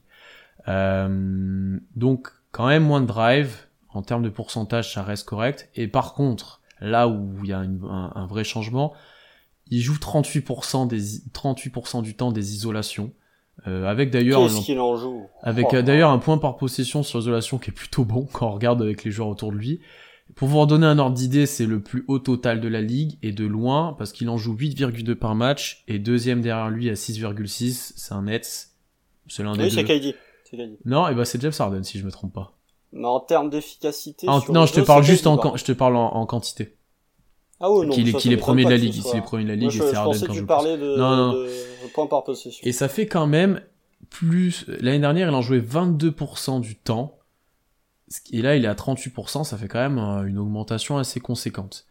Euh, donc bien Guidi soit là, on est quand même dans une situation où il y a énormément d'ISO pour chez. On a quand même face à un joueur qui, qui doit créer pour euh, euh, qui doit créer pour lui-même, qui doit se débrouiller tout seul sans grand monde autour. Euh, voilà, on le sait, la plupart de ces paniers qu'il met, c'est des paniers compliqués. Et ce qui est intéressant de voir, du coup, c'est comment il répond à ça. Et ben là, on l'a vu, plus en plus de step back et de side step à trois points là. Alors euh, ça, ça, attention, à, relativiser quand même. À relativiser, mais c'est une arme qu'il est en train de développer, j'ai envie de dire. Euh, donc ça, c'est une première adaptation qu'on voit, et quand ça tombe dedans, il devient très très chiant à défendre, je vois dans le chat. Ah bah là, devient oui. vraiment chiant à défendre. Euh, je pense quand même, et notamment sur le début de saison, et notamment sur les matchs à l'extérieur, c'est un truc dont je vais aborder ensuite, euh, là où ça défend un peu plus fort, ok, si un peu plus en difficulté, ça met moins de tirs autour de lui, il peut moins driver, et ça se ressent sur tout son jeu, où il est moins en rythme, où son tir tombe moins dedans, où il en prend des plus compliqués, etc. Donc j'ai quand même cette impression que la clé de son jeu, euh, c'est s'il arrive à driver et avoir des accès au cercle assez régulièrement et assez facile. Euh, et quand il a pas ça, et ben tu te retrouves vite avec euh, avec des, des tirs encore plus compliqués et peut-être un peu plus de maladresse, tu vois. Voilà. C'était les points que je voulais mentionner pour Shea. Et son début de saison, et au final, bah, bon, ses pourcentages ont baissé par rapport à la saison dernière, il a bien réagi là, mais son début de saison est, est moyen pour l'instant, enfin moyen plus, mais il a été inconstant, on va dire. Ouais, bah alors, ça, je maintiens encore une fois et encore plus sur. Alors, le début de saison, les, les deux premiers matchs, ils sont infects. Ouais, ils sont pas bons. Ils sont infects, mais globalement. Après, tout le monde était, voilà. Mais le, le match contre Houston, je pense, très sincèrement, je pense que le match contre Houston est le match qui m'a le plus énervé du Thunder depuis.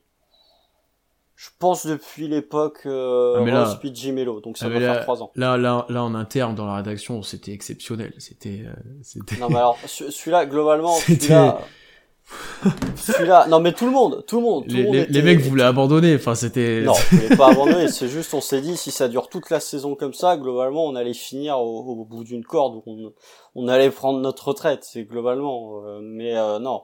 Euh, je, les deux premiers matchs sont dégueux, et bizarrement, c'est, c'est les matchs où Shea prend le plus de tirs à trois points. Il y a le match contre, euh, je sais plus, c'est le match contre les Lakers où il en prend 11 tirs à trois points. Si, alors je vais vous dire ça tout de suite parce que j'aimerais pas dire de, de bêtises, mais euh, moi c'est ça contre les Lakers, il en tente 11 parce qu'il est en réussite. Euh, je Oui, trouve en fait que que Shea, bah, il met un buzzer surtout Mm. sur euh, Russ, Sur qui Russ, euh, ouais. incroyable. Euh, mais euh, je trouve en fait que Shea, et ça je l'ai déjà sorti, Shea est meilleur quand il prend moins de 3 points, il est plus efficace. Il est plus efficace, encore une fois. euh, Et, et moi, je le vois à l'inverse, où Shea est meilleur quand il drive plus et que du coup, il a moins besoin de forcer ses tirs à trois points. Tu vois ce que je veux dire? C'est Ouais. le, le, le- le rapport est le même, mais je l'interprète peut-être pas de la même façon que toi. Oui, Mais encore. ça, dé- ça ça dépend en fait si tu considères que Shea tente des tirs à 3 points parce qu'il a pas l'accès au drive ou s'il tente des tirs à 3 points. En fait, j'ai l'impression Ça dépend ça, des fois, ça je dépend, pense. voilà. Hmm. Ça dépend. Il y a des fois où il a pas accès au des fois, il force. drive. Ouais. Par contre, il y a des fois où il va forcer un side step ou un step back. euh, typiquement, les premiers matchs, c'était ça. Pour moi, c'était pas qu'il avait pas accès à la ligne de drive, c'est que euh, il forçait son tir à trois points. Et euh, voilà, chez pour moi le, le un bon un bon pourcentage de enfin un bon volume de tir à trois points pour chez, c'est entre 5 et 6. Au-dessus, c'est trop. Même si voilà, euh, son son side step euh, son step back commence à devenir vraiment indéfendable. Et encore une fois, c'est une anomalie. Tu ne, c'est vraiment assez exceptionnel et dans le sens premier du terme, c'est assez exceptionnel d'avoir autant de réussite sur des side steps ou des step back. J'ai pas le pourcentage, mais je pense que faut Ah on regarde. Euh, je sais pas, je suis pas sûr qu'il soit si en réussite que ça dessus. Hein. Bah vu la difficulté des tirs, je pense que tu Ah oui, par contre être, oui, euh, mais mais je pense que ça sera à terme une arme qu'il utilise régulièrement. hein. oui, mais euh, c'est quand même le tir le plus compliqué au basket. Oui, oui, mais c'est un, des un tir qui est de plus en plus pris par les guards et parce que c'est un tir presque incontrable, c'est un tir euh, qui pour le coup peut te débloquer beaucoup de situations. hein. Euh, on est bien placé pour le savoir. Ah ouais, non, mais je suis d'accord, je, je dis pas le contraire. Mais justement, pourquoi c'est indéfendable? Parce que c'est l'un des tirs les plus Bien compliqués sûr. à rentrer. Bien sûr. euh, Donc, mais je, euh, je, je pense qu'il a vraiment bossé dessus et que c'est pas juste euh, euh, une- un aveu d'impuissance. Ah non, je pense qu'il a vraiment bossé dessus. Et d'ailleurs, euh, je vois qu'il y a Lucas aussi dans, dans le chat de la rédaction. Euh, son tir, et notamment sur ce sidestep, est un petit peu différent que l'année dernière. Euh, ça part peut-être d'un peu plus bas et ça va moins haut. C'est un peu plus euh, euh, curieux, j'ai envie de dire, dans le sens où c'est ça plus part d'en bas, c'est plus fluide, tu vois, ouais, exactement. C'est moins saccadé. Après, ça va moins haut. Euh, mais par contre, ça part très vite. Ça part très vite. C'est pour ça que je compare euh, à Curry, bien que la comparaison soit un peu abusée. Mais Non, non, faut, non. Euh, comparons pas la non, non, mais je pense que les gens comprennent pourquoi je dis ça. C'est plus fluide, c'est plus un- fluide, un ouais, ça part plus d'en bas. Ouais, ça, c'est voilà. Donc euh, au début, t'avais l'impression qu'il jetait un peu la balle. Et tu te demandais euh, euh, ouais, ok, t'as pas envie de jouer, c'est quoi le, le, truc? Et en fait, il a travaillé là-dessus, je pense. Euh, et donc, euh, donc, moi, ça me choque pas, ça me choque pas. Et euh, il y a une ou deux actions spot-up, il y en a une sur le dernier match là que j'ai regardé juste avant, donc ça me parle. Où tu vois qu'il s'applique plus et que voilà, il est capable quand même de de, parler, de, de, prendre son temps, etc. Quand, quand il faut. Ouais, bah après non, bah pas grand chose à dire de plus, si ce n'est que on revient sur une version de Shea qui est plus proche de euh, ce qu'on avait euh, lors de la saison avec Chris Paul et Dennis Schroeder, lors de sa première saison avec OKC, c'est que vu qu'il y a Josh Giddy, il est quand même beaucoup plus débarrassé de, des, tâches de création pour les autres. En le match contre Philly, euh, là où il termine à 8 passes, sinon c'est 2 à 6, 2 à 6, 4, 5 et 2. Donc tu sens que voilà, il est plus dans le bah, dans, dans le scoring individuel, euh, comme je c'est vu dans le chat, euh, quand il, oui, enfin, après il est fort en drive, mais le problème, c'est que bon, euh, faut, les avoir. faut les avoir. bah ouais. Faut les... Mais moi je suis d'accord. Chez pour moi devrait prendre plus de drive. Et s'il prend plus de drive, il va avoir plus de lancers et euh, il aura encore plus d'espace pour shooter à trois points. Après, on peut se prendre la situation dans l'autre sens en se disant s'il rentre ses trois points, là, ligne de, s'il est à droite, injouable. il est injouable. C'est-à-dire que s'il commence à en mettre 2-3 et qu'ils sont obligés de sortir loin, c'est fini, c'est terminé, c'est terminé. Euh, donc voilà, on peut pas, on peut pas vraiment critiquer ce que fait chez sur, enfin si tu peux critiquer un petit peu, mais chez a quand même montré là sur les trois matchs à, domicile, puisque les trois matchs à l'extérieur c'était autre chose, mais Shea a quand même montré sur les trois matchs à domicile que il y avait quand même, voilà, la saison dernière était pas une anomalie et que Shea était capable de reproduire ce niveau de jeu sur une saison. Ou en tout cas, euh, cette saison, voilà, la blessure euh, est oubliée, il n'y a, a, pas de problème, il n'y a pas de séquelles. Tout, va bien, ouais.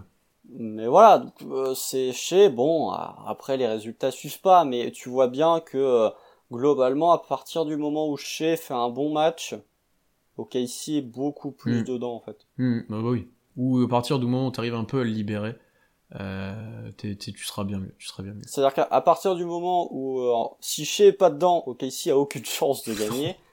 si Shea, si, si est dedans, euh, bah ça donne des matchs contre Philly où euh, t'es loin d'être dégueu. Ça donne un match contre Golden State ou contre Golden State où voilà bon tu craques sur la fin mais t'es vraiment pas ridicule. Oui, oui, le premier. Et ça donne euh, les matchs contre les Lakers où euh, clairement s'il prend pas un coup. Et pourtant il termine à 7 sur 19, hein, c'est pas des bons pourcentages.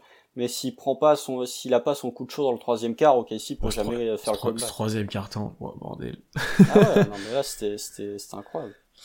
Euh, on va enchaîner parce qu'il y a encore euh, un gros sujet dont tu vas aborder, c'est l'attaque, ça va faire, là ça va débattre, là je sens que ça va être intéressant. Donc je te laisse commencer. On sera peut-être pas forcément d'accord en plus pour une fois, donc je te laisse commencer. Non, alors toi, tu vas, tu vas être le grand défenseur du Degno de Ball. Euh, non, bah alors j'aurais pu évoquer la défense, hein, parce que là aussi il y a des choses à dire. Euh, on va pas en parler dans le détail, mais juste pour vous donner des, petites stats en termes de d'efficacité sur transition défensive. OKC est la deuxième meilleure défense de toute la ligue en transition. Il y a que Miami qui fait mieux. Euh, en termes d'efficacité défensive sur demi-terrain, il y a que Memphis qui fait pire qu'OKC. Donc OKC est la deuxième meilleure défense sur transition, mais la 29e défense sur demi-terrain. Donc en fait, on prend jamais de contre-attaque, mais une fois qu'on a arrêté la contre-attaque, on est mort. Quoi. Voilà, c'est ça. Donc euh, globalement, c'est euh... après voilà, euh, comme je disais à Pierre en off avant que ça débute, tu m'étonnes qu'on soit parmi les meilleures défenses en contre-attaque, puisqu'il y a personne, il y a quasiment personne qui vient jouer le rebond offensif chez nous c'est assez criant de voir qu'il y a le pivot qui reste pour prendre le rebond off, mais globalement, dès que le tir part, sinon t'as tout le reste qui part faire le rempli. Euh, donc bon, euh, l'attaque, euh, c'est quand même... Euh, c'est nul, hein, je suis désolé. Ouais, c'est un chantier. Non, il faut... c'est un chantier. Que, que je défende ou pas, c'est un chantier. Oui, mais t'as des chantiers qui sont catastrophiques aussi. Oh, ah oui, non, mais c'est un vrai chantier là. Là, c'était dans le sens péjoratif que je disais ça quand même. C'est que c'est un, c'est un chantier ouais, bah, c'est plus un chantier là, c'est la bataille de Verdun globalement. Donc euh, non, bah, des, des, petits points stats. OKC est l'avant-dernière attaque de la ligue en termes d'offensive rating avec 97,2. Euh, il y a que Détroit qui fait pire. il y a Houston qui est juste devant. Euh, Dallas d'ailleurs est 27ème, hein. c'est bizarre, tu engages Jason Kidd et ton attaque est dégueulasse. Est-ce qu'il y aurait un lien hein, Non mais déjà quand il dit je vais faire je, je vais faire jouer Luka Doncic off ball. Eh ben, eh ben, vas-y. vas go, vas-y. Euh, mais bon, euh, un point, tiens, qui est dans le chat. Merci Valentin de le soulever. Ça va un peu mieux ces derniers temps, mais OKC n'a que la 18e pace de Ah ouais, ça pour le coup, ça pour le coup, toi et moi, ça pour le coup, toi et moi, on n'aime pas. Ça, je suis d'accord Non mais qu'est-ce que c'est que ça? C'est-à-dire que tes joueurs rendent pas un tir. T'as des joueurs jeunes et tu les fais jouer demi-terrain. Alors ça s'est accéléré principalement parce que Derek Favors n'était pas euh, dans le starting five. Vous regardez les matchs où c'est euh, Isaiah Roby ou JRE au KC joue plus vite. C'est comme l'année dernière quand il y a joueur Ford, quoi. C'est, euh, Non, mais c'est beaucoup trop lent. Et vous voyez une, alors, un titre de comparaison. OKC est 18ème, Houston a la première pace de toute la ligue. C'est-à-dire que, ok, ils mettent pas un tir, mais au moins ils jouent vite, quoi, globalement. Je, je comprends pas pourquoi. Et San Antonio, pour continuer sur les équipes en construction, est 9ème, par exemple. Donc voilà, euh, il faut jouer euh, plus vite. Euh, malgré tout. Voilà, même si t'as un Derek Favors et qu'il est carbo au bout d'un quart d'heure, faut jouer plus vite parce que t'es tellement galère offensivement que si tu joues sur demi-terrain, tu vas te faire, tu vas te faire défoncer globalement. Ou tu vas pas réussir à mettre un, un panier. Euh, oui, chez ralenti le jeu. Globalement, beaucoup de joueurs sont coupables. À part peut-être Didi, peut-être Baisley parce que lui il a envie de courir tout le temps de toute façon. Euh, ouais, Dort ralentit aussi Dort pas mal. ralentit hein. pas mal, les intérieurs ralentissent bien. Non, globalement. Euh, Après, est-ce que c'est une demande du coach? Je pense pas. Je, sais, je, je pense, honnêtement, je pense pas. Je, je comprendrais pas et je, vu ce que fait Guidi à côté, qui est pour le coup a moins d'impact que chez, tu vois, en termes, je pense, de, de sur Daynol par exemple, euh, je pense pas que ce soit une demande. Après, euh, bon, euh, tu t'es coach, hein, donc tu, si t'as envie que tes joueurs jouent plus vite, tu peux leur dire. Ah, je suis d'accord avec toi. Je suis par, par contre, il y a un problème, oui. Donc voilà. Euh, pour continuer sur les problèmes, euh, les systèmes, ils sont où? Alors oui, il y a un système qui est magnifique pour euh, qui nous fait gagner le match contre les Lakers. Ah, celui-là, il est beau. C'est globalement le seul que t'as vu à OKC cette saison, quasiment. C'est-à-dire qu'à partir du moment où 80% des enfin 90% des offenses à OKC, c'est soit un pick and roll, soit un end-off, euh, un end-off euh, derrière la ligne à 3 points. Mais comme, comme plein d'équipes. Non. Bah, alors ça, je suis pas d'accord. Non, je suis pas d'accord. T'as vu, bah. Non. Ça, alors, t'as plus de systèmes dans 95% des franchises NBA. Là, OKC, t'es vraiment, t'es sur le B du, du, de l'attaque, quoi. T'as rien. Je veux bien que les systèmes en NBA, déjà, c'est quelque chose qui n'existe pas vraiment. Vous comparez à l'Europe, ça n'a rien à voir. Mais il y a rien là, vraiment, il y a, y a Parce que les Lakers font des systèmes Non, mais tu veux qu'on parle de la Non, mais non, mais euh et qu'on entende aussi hein, les, les, les Warriors. Les Warriors, les trois quarts des situations qu'ils exécutent, c'est pas forcément tout le temps annoncé. Alors oui, les trois écrans pour Curry, je suis d'accord, mais il y a plein de situations où c'est des principes de jeu. C'est pas un système. Je suis désolé. Alors on a peut-être pas la même notion de système avec les gens. Bah si, pour moi oui. Pour moi, un, un, un système, ça peut être une mentalité de jeu aussi. Je suis désolé quand D'accord. Alors, alors du coup là, on n'a pas la même définition. D'accord. Donc là, ça, ça, je peux entendre alors. Mais un système euh, comme tu le parles du, du horn set qui a été joué en fin de match pour euh, guider Favors, euh, ça c'est un système pour moi. Ça c'est un vrai truc qui a été annoncé, qui a dit tu vas là, là, là, là. Tu vois ce que je veux dire? Euh, Des principes de jeu comme d'autres équipes font c'est pas un système pour moi, c'est des principes de jeu. Tu vois ce que je veux dire et, Malgré tout, dans les systèmes qui sont, si tu parles juste de de de de, de play calling, je trouve que t'en as quand même. Alors ok, euh, c'est c'est euh, c'est pas non plus la folie, mais t'en as quand même plus dans beaucoup d'équipes. Alors oui, et après, ça, je l'entends très bien, et je peux comprendre que ça frustre certaines personnes, bah, surtout quand tu vois que Daynold est capable d'appeler un super truc, euh, quand il a eu besoin, avec Shea qui fait l'écran, etc., qui est super bien joué. Mais, en termes de développement de joueurs, c'est pas une solution, pour moi, mais ça, c'est ma vision à moi, et c'est mon expérience à moi aussi, entre guillemets, d'un niveau qui a des années-lumière de ça, mais voilà. Euh, ou, enfin, quel intérêt de dire à un joueur comme Guidi, par exemple, Là, tu vas là, tu fais ci, ça. Là, tu donnes la balle à lui, tu fais ci, ça. Je, je comprends pas en fait pour moi. Tu vois. Alors certes, euh, ça peut aider des par situation, ça peut aider sur des où tu as, si t'as vraiment besoin de marquer, etc. Ça, je l'entends. Ou euh, où tu tu bah t'es bloqué. Mais moi, ce que je ce que je vois de cette attaque là, faite de principes de end off, où il y a des, des, adaptations, pardon. Si vous regardez, euh, c'est pas tout le temps la même situation de départ. Des fois, il y a des écrans off-ball entre meneurs. Des fois, il y a des coupes. il y a différentes situations. Alors, c'est pas énormément de, il y a pas énormément de variété. Mais dans les matchs où on attaque pas trop mal, il y en a un peu plus. Euh, mais par contre, un jeu de principe comme ça où tout le monde peut jouer un pick and roll, où tout le monde a un end-off et que c'est basé un peu plus sur de la lecture, etc. Ben pour moi, tu développes plus les joueurs. Et c'est pour ça que je défends Daynault, moi personnellement, et que ce truc de système me saoule un petit peu. C'est parce que pour moi, dans une optique de développement, tu peux pas dire ah bah toi tu t'es là, tu fais écran et après t'attends la balle et après tu flashes et si t'as la balle tu dunk et si tu l'as pas ben tu vas faire un autre écran. Je trouve ça Enfin, moi j'ai jamais aimé ça, mais après je peux comprendre que les gens auraient aimé ça. Bah, par exemple sur la zone des Warriors, oui je le conçois. En fin de match, oui je le conçois. Mais on aurait NBA, il y a moins de systèmes que qu'en Euroleague, tu l'as très bien dit. Euh, et je préfère qu'on essaie de mettre en place des principes. Alors pour le coup, mais t'as pas de principe? Tu n'as pas de bah, principe. T'es en train de les mettre en place. Je suis désolé. Ce que ce qu'on voit depuis l'année dernière, c'est la même chose? Non, alors bah justement, tiens, tu permets de rebondir sur un truc. OKC ne vit que par sa réussite à trois points. L'attaque d'OKC ne vit que par ça. Tu n'as pas de solution alternative. Ça, je suis d'accord, et ça joue énormément aussi, on en a parlé sur les drives, etc. Et du fait que tu manques d'adresse et de talent globalement, ça t'empêche énormément de choses. Ça, je suis d'accord. Ça, je, je conçois totalement. En fait, euh, ça, et ça, euh, voilà, je l'ai dit en privé, même si je déteste, euh, enfin je déteste, je suis pas le plus grand client du tir à trois points, forcé de constater que, allez, j'ai pas, j'ai pas la stat, mais à mon avis, 80% des matchs sont gagnés par l'équipe qui a le meilleur pourcentage à 3 points. De toute façon, à NBA maintenant, enfin, il faut pas se voiler la face non plus, c'est, c'est, c'est constamment. C'est, y a pas... Malgré, malgré tout, malgré tout, t'as quand même, pour certaines équipes, t'as quand même des situations où si les 3 points tombent pas dedans, t'as, as des alternatives. Oui. Hmm. Il y en a pas au KC. C'est-à-dire que oui, quand vous avez, vous regardez la première mi-temps contre Philadelphie, bah, OKC roule sur euh, sur Philly parce que les tirs tombent dedans. Non, contre Golden State, pardon, contre Golden State. La première mi-temps, bah oui, OKC roule sur euh, GS parce que les tirs tombent dedans. À la seconde où les tirs tombent plus dedans, parce que voilà, euh, les tirs à trois points, tu, globalement, tu tu fais pas ah, sur un match, ça peut arriver, mais vu qu'on est OKC et qu'on n'a pas des shooters de fou, il y a un moment où ça va ça va cool down, où ça va se refroidir. À partir de ce moment-là, l'attaque ne bougeait plus. Il y avait plus rien en attaque. C'était le néant complet. Et le problème, c'est que tu, OKC, alors OKC est pas l'équipe, tu vois, ça, c'est pas non plus l'équipe qui tente le plus de tirs à 3 points. On est 14e en termes de tentatives. Euh, par contre, le pourcentage de réussite OKC est à 22, 29,2%. Il y a que des 3 encore une fois qui fait pire.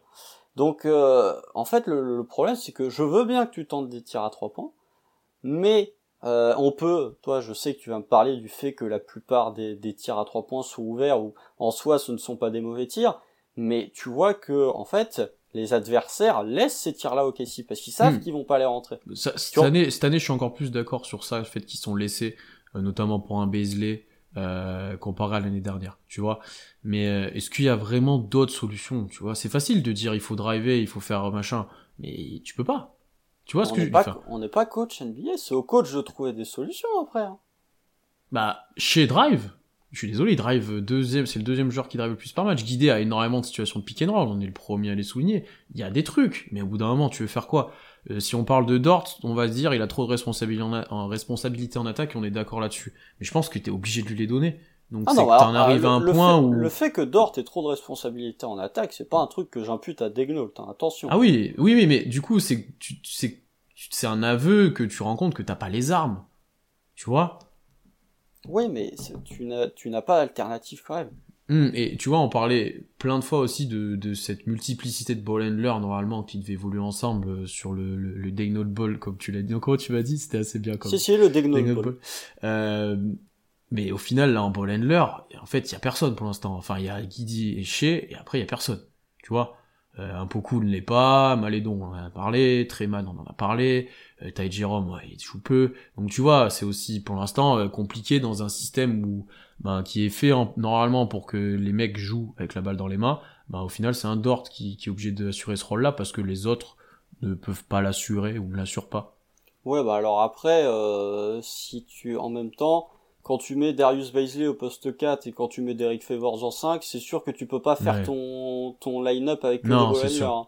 et ça augmente, ça renforce pas non plus ton adresse à C'est pour ça que moi je suis content dans ces Muscala où JRE sur le terrain, pas peut-être pas défensivement, peut-être pas dans les pick and roll purs, mais en termes de spacing et de, de tir extérieur et d'un peu de, voilà, t'as un peu plus d'espace quand même. Bah c'est ça, et moi Muscala pour le coup, moi j'aimerais bien plus le voir parce que Muscala, alors pour le coup il roll, il roll quasiment jamais, je serais curieux de voir les statistiques. Enfin si, il, il roll à mi-distance, il s'arrête jamais, il va jamais dans la raquette. Pour moi il pop plus. non oui, non mais c'est un pop. En plus c'est un pop si tu vas là, mais du coup c'est marrant. Mais euh, ouais, enfin voilà, c'est mon point, c'est que je trouve que en fait la philosophie de jeu d'OKC euh, alors oui, tu peux, ok, sur les systèmes si tu veux, si, si c'est vraiment juste d'essayer des systèmes, je suis d'accord. Mais malgré tout, tu vas pas aider tes... En fait, c'est tout le truc, j'ai vu dans le chat. C'est bien de responsabiliser les joueurs, mais quand c'est des genoux comme ça, tu vois, si c'est les, les Lakers, bon, ils attaquent pas très bien. Mais si c'est les Lakers, je suis d'accord sur le fait que, et même eux encore, ils auraient besoin d'avoir un meilleur coach pour les aider offensivement. Mais quand c'est les Lakers et que t'as que des trentenaires qui sont multiples stars, ok, les joueurs sont assez, assez grands pour savoir comment ils doivent attaquer. Mais quand c'est des joueurs comme les jeunes d'OKC, qui n'ont pas encore cette, hormis un Josh Giddy, tu vois, Josh Giddy, bah, vu qu'il est assez intelligent et qu'il a les notions de savoir comment attaquer, un chez c'est pareil, bah, forcément l'attaque est meilleure quand les deux sont le parquet. Mais quand c'est des joueurs un peu plus green offensivement, ce serait peut-être pas plus mal d'avoir un coach qui les prenne un peu par la main je te dis pas de les prendre par la main tout le temps, mais quand même les aider un petit peu au lieu de leur dire allez-y les gars débrouillez-vous. Je pense que là après c'est une confrontation de vision, honnêtement. Est-ce que tu es plutôt dans laisser libre, euh, voir ce que ça donne, leur donner des situations où ils peuvent s'exprimer quitte à faire euh, des erreurs, beaucoup d'erreurs, euh, ou est-ce que effectivement tu les tiens par la main? Euh, voilà, vous avez compris, on n'est pas forcément dans la même team, mais je peux le mais je peux le comprendre que, enfin, quand ça devient problématique, effectivement, que, que, tu, que tu essaies de faire euh, plus de choses ou de différencier. Euh, là, on nous parle beaucoup du, du problème de, de, de pivot. Euh, un pivot, ça se trouvera quand on aura besoin de gagner. Hein. Euh, là, pour l'instant, entre Favors, Muscala, etc., au fil de la saison, je suis sûr que ça fera le taf quand Giro aura progressé aussi. Euh, je suis sûr que ça tiendra et que ça permettra de s'exprimer à peu près. On a joué une demi-saison avec Moses Brown. Hein. Je vous le dis, c'était bien pire que ça. C'était bien pire que ça.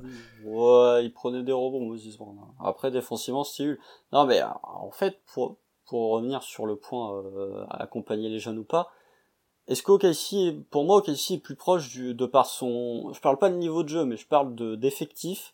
Pour moi, OKC est plus proche d'une équipe NCAA où c'est globalement les coachs qui font la loi que d'une équipe NBA où globalement les coachs font un peu euh, ce qui, enfin, ils récupèrent un peu les pots cassés de ce que font les joueurs.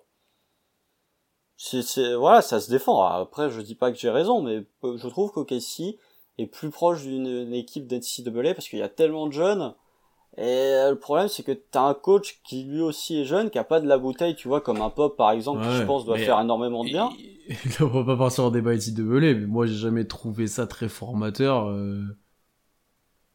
Moi, je trouve, ça dépend des joueurs. Très honnêtement, oui, oui, oui, et des, et des facs aussi. n'ont pas besoin. Oui, voilà. Euh, et pour les autres joueurs, euh, moi, c'est pour ça que j'ai d'ailleurs toujours apprécié Villanova comme fac et que parce que c'était une, une, une, une, une, fac pardon qui, qui joue beaucoup sur euh, tout le monde peut avoir la balle en main, tout le monde joue ensemble, tout le monde lit la défense, tout le monde fait ces choses là. C'est pour ça que j'ai ça c'est bon après c'est mon ne draft pas des superstars. Ah ouais non, je suis d'accord avec toi. Draft des role players. Hmm. Que les superstars, oui, bah tu peux leur dire tu, tu vas pas très honnêtement euh, même si tu peux leur reprocher deux trois trucs Qu'est-ce que tu veux coacher un LeBron, un Chris Paul, un Kevin Durant, un James Harden, un Giannis Antetokounmpo? Qu'est-ce que tu veux leur apprendre? Qu'est-ce que tu veux leur dire? Ces joueurs-là, ils sont tellement forts que t'as rien, t'as rien à leur apprendre, t'as quasiment rien à leur commander. Tu peux leur faire deux trois petits reproches, mais voilà. Mais des joueurs moins forts, des role players, je pense, voilà, un Michael Bridges, ça peut se coacher.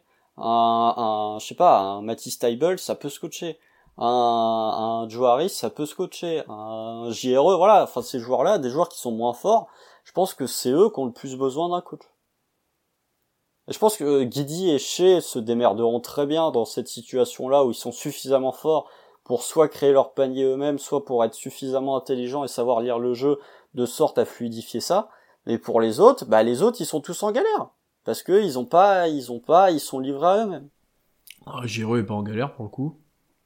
Oui, je trouve pas. Enfin, tu vois, à part il y a il y en a aussi, enfin. Parce que j'y remets dedans aussi. Voilà, c'est ce que j'allais te dire. Il y en a beaucoup qui sont en galère parce qu'ils mettent pas dedans. Euh, et ça, c'est problématique. Un Dort met dedans, ça va. Mais je les mets dedans, surtout, ça va. Dort, il met pas dedans. hein. Oui, non, mais je te non, non, mais je te dis, si si Dort met dedans, ça va. C'est ça, dans ce sens-là que je te dis. Euh, je sais qu'il met pas dedans. Si Beasley me met dedans, ça irait aussi, tu vois. Ouais, bon, alors, ouais. bah. oui, non, mais si je faisais 2m10 et que je pesais 110 kg, je serais joueur NBA Ouais, aussi. et hein. ben, justement, c'est le dernier point qu'on va aborder, euh, rapidement ou pas, parce que je sens que là, ça va être. euh, Ah, bah, alors là, Là, ouais, là, là, les gens, on en a même pas parlé, les, les gens sont déjà en train de- d'en parler. on va parler de Darius Baisley. les fourches. Le, le fameux Darius Baisley. Euh, Il y a eu un message, euh, et toi et moi on était d'accord, euh, où on était à un moment, alors je sais pas si c'est encore le cas pour tous les deux, euh, pas si dégoûté de ça par le début de saison de Baisley. Je sais plus quand c'était qu'on a dit ça. Je pense que Je crois que c'était C'était au moment du, du au match contre les Lakers. au troisième ou quatrième, je pense. Ouais, ouais, ouais. Ouais, quatrième, je crois que c'est celui contre GS. Si je dis pas de bêtises. Euh, ouais, avant qu'ils mettent dedans d'ailleurs. Enfin, le premier, quoi. Ouais. Euh, et bon, il y a eu d'autres matchs, etc. C'est, il y a à boire et à manger. Il faut, faut être honnête. Baisley, euh, voilà. Euh, défensivement, on va commencer peut-être d'abord par le, le moins pire, si je peux dire. Euh, Ouais. Et encore. mais non, alors le moins pire, on va dire, c'est déjà lui en termes d'intensité, d'énergie, euh, tout ce que vous voulez. Il y a avec Loudort, je pense que Loudort quand même. Euh, là, on peut pas trop lui reprocher grand chose, je pense. Euh, il a toujours ce côté foufou. Bon, on a vu ce que ça a fait contre les Lakers. Euh, il a, oui, on dit joue un peu comme un débile, oui, parce qu'il est foufou complet, il, se contrôle encore très peu, c'est très brut. Mais en termes d'énergie, intensité, combativité, j'entends aussi, je pense. euh, il, est- il est intéressant. Dans, tout, dans, dans cet aspect-là, déjà, euh, c'est le top 2 pour OKC, je pense, pour moi. Euh, il est intéressant. Euh, on avait un point qu'on avait bien aimé pour le coup en début de saison, c'est qu'on il avait tendance à exploser beaucoup au cercle avant. Euh, il le faisait beaucoup moins sur les premiers matchs, peut-être un peu plus sur le dernier là.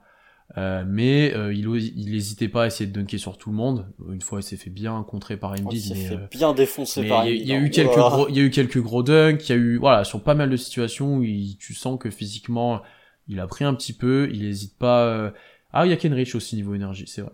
Je- ouais. Ouais, ouais, ok. C'est ouais, tu- ouais, bah, du coup, ouais, mais c'est le top 3, Ouais. hein, globalement. Euh, et tu vois, il n'hésitait pas à aller au cercle, il n'hésitait pas à finir fort, etc. Bien que des fois il se fasse contrer, bien que des fois ce soit difficile.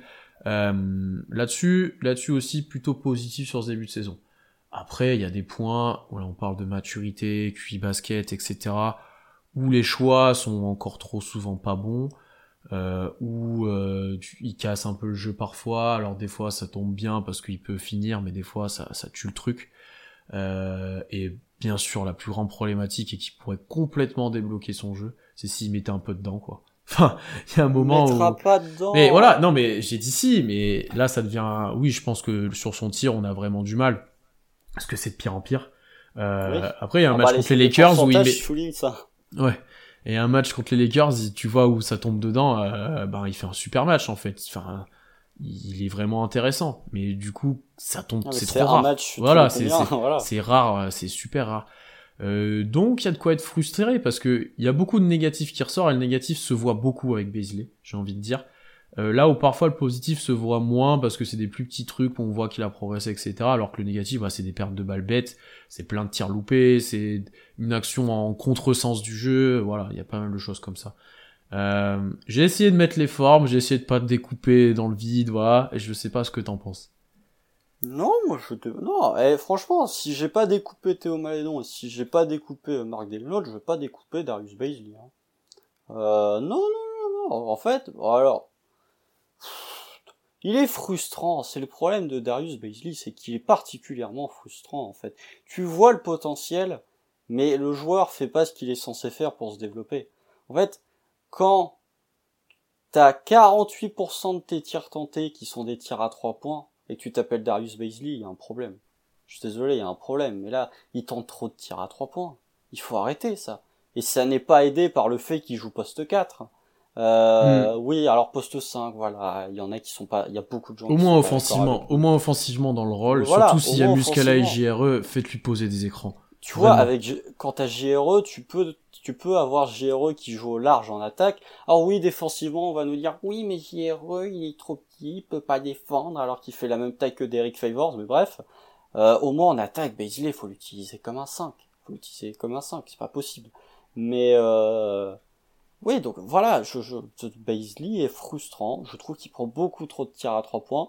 Euh, il y a des trucs que je trouve un peu euh, méchants, voire enfin pas méchants, mais on va dire.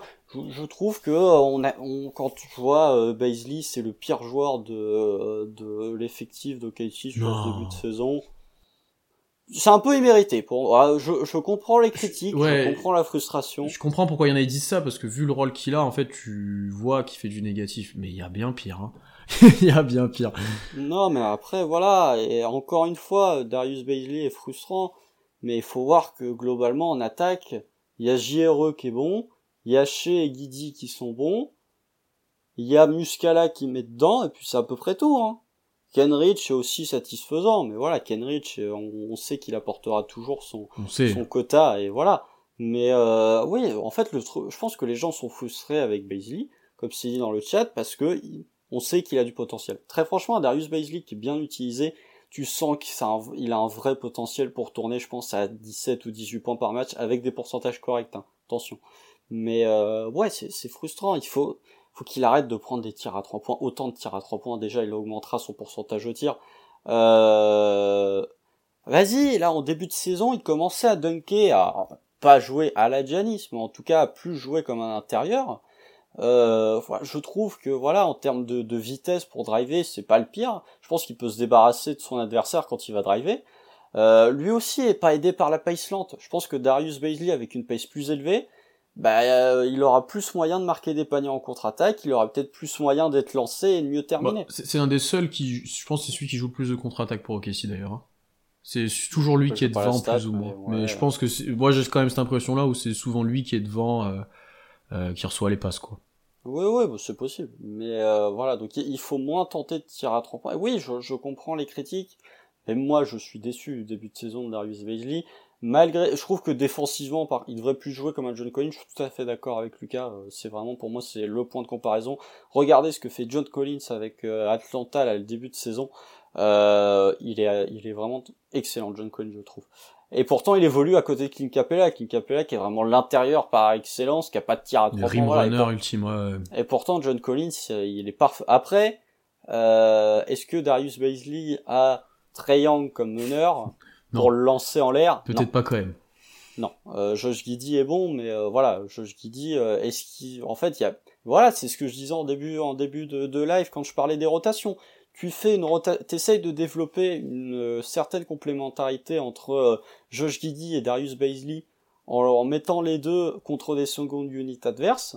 Hmm. Comme il est bah comme comme il se fait avec JRE, que là on voit qu'il y a un vrai truc entre les deux. Ouais, ce serait exactement. Ouais.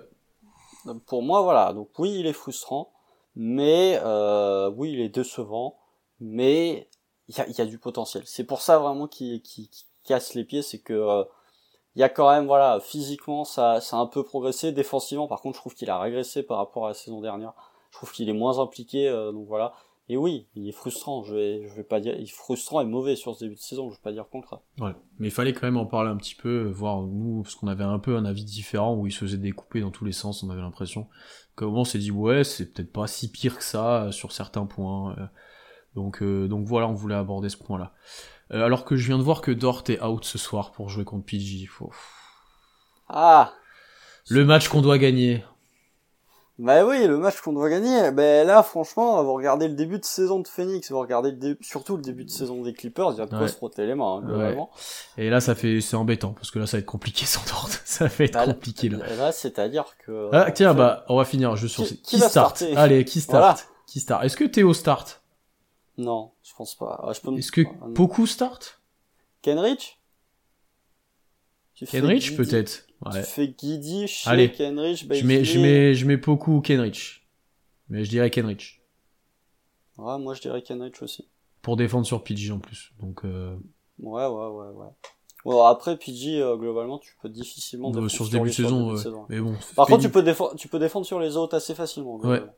Dommage qu'il n'y ait pas d'ordre pour ce match euh, qu'on aurait bien aimé gagner, celui-là pour le coup. Ah, attends, ne parle pas trop vite. Ne parle pas trop vite. Parce On que va- là, pour le coup, l'attaque des Clippers, euh, globalement, Ah oui. le, le premier à 100 points à gagner hein, ce soir. hein, parce que c'est vraiment nul aussi. Euh, on va arrêter là. Merci à tous d'être venus ou passés ou d'être restés tout le long euh, su- sur le live. Merci d'avoir été très actifs dans le chat encore une fois. Toujours un plaisir de voir un petit peu vos avis, euh, de faire quelques sondages. Là, j'en ai pas trop fait après, mais on en a fait un petit. On, ça se met en place doucement. Euh, on se retrouve dès la semaine prochaine normalement pour un épisode. On a encore beaucoup de choses à dire. On a gardé des sujets sous coude du coup. On a été un peu long. On a encore des sujets sous coude du coup. Euh, Abonnez-vous partout toutes les plateformes d'écoute pour le format audio, sur Twitch, sur YouTube pour tout le format vidéo, les lives, etc. Twitter, Instagram, bien entendu. Soyez là ce soir quand même. C'est moi qui live tweet. Soyez là pour me soutenir, s'il vous plaît. Ça peut, ça se trouve, ça sera très long. Donc venez voir si on bat les Clippers. On aimerait bien les battre. Et, voilà. Euh, à bientôt tout le monde. Passez une bonne soirée. Profitez bien de vos nuits NBA. Euh, salut. Salut.